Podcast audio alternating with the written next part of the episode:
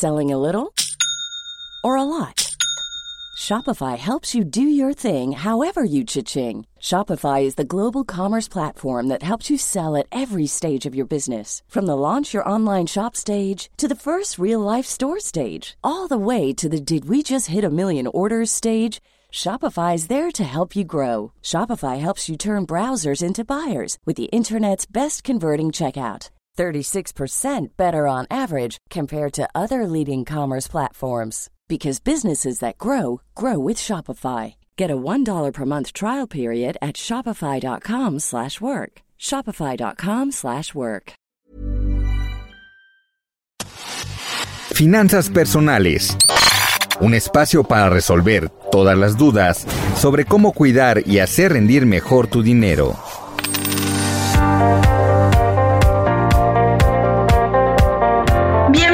A una edición más de Finanzas Personales, el podcast del Heraldo de México donde te damos recomendaciones para empoderar tus finanzas y obtener libertad financiera. En esta ocasión hablaremos de qué alternativas tienes si has dejado de pagar las deudas de tu tarjeta de crédito por falta de ingresos.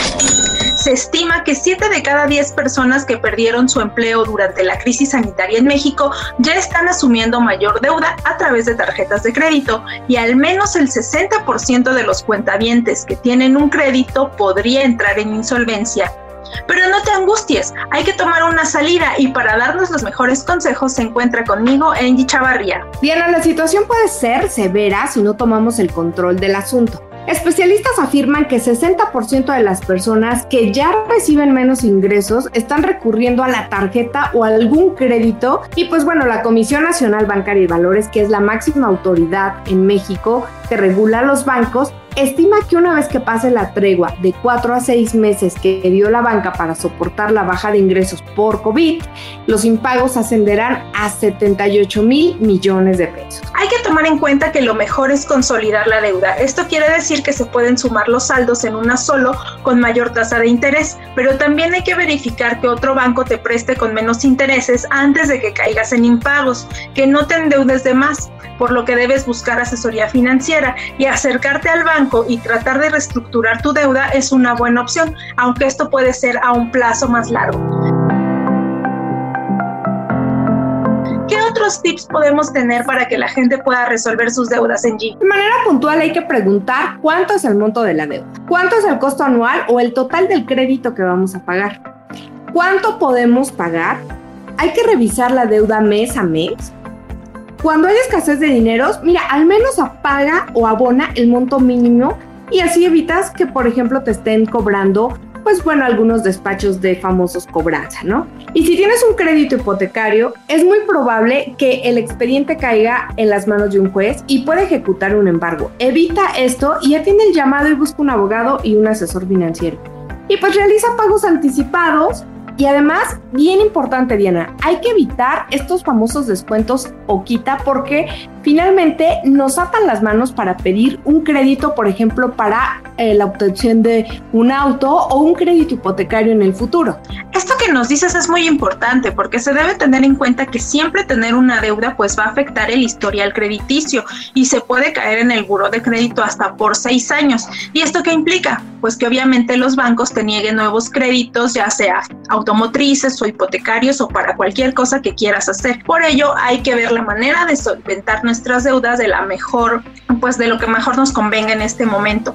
Y además hay empleos que ya consideran importante el historial crediticio del solicitante, por lo que podrías no conseguir un trabajo si tienes deudas con el banco.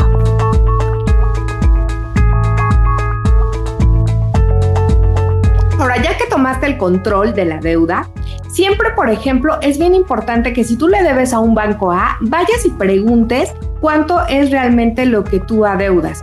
Y también denuncia si algún despacho de cobranza te está amenazando, te está llamando o te ofende alguno de sus ejecutivos vía telefónica o te manda cartas falsas de embargo, porque también tienes derecho como deudor todo esto ante la Conducef.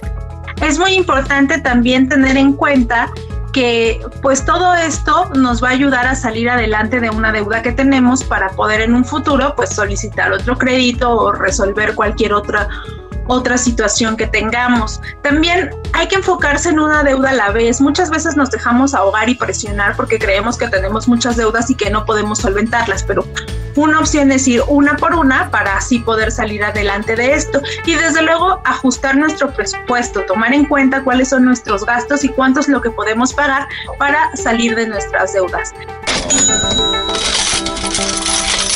Creo que con estas recomendaciones hemos dado unas buenas sugerencias a nuestros escuchas. Eh, recuerden visitar la página del Heraldo de México donde van a encontrar más información sobre finanzas personales y otros temas relacionados con el cuidado de su dinero. Mi nombre es Diana Zaragoza y háganos llegar sus sugerencias a través de nuestras redes sociales. Mi nombre es Angie Chavarría y pues aprende a pagar tus deudas sin amenazas no lo permitas y también pues sé formal en tus pagos y bien importante, educa a tus hijos a obtener esa libertad financiera que tú tanto has soñado. Hasta la próxima. Finanzas personales. Aprende cómo cuidar y hacer rendir mejor tu dinero. Escucha y descarga un nuevo episodio cada 15 días en todas las plataformas digitales de El Heraldo de México.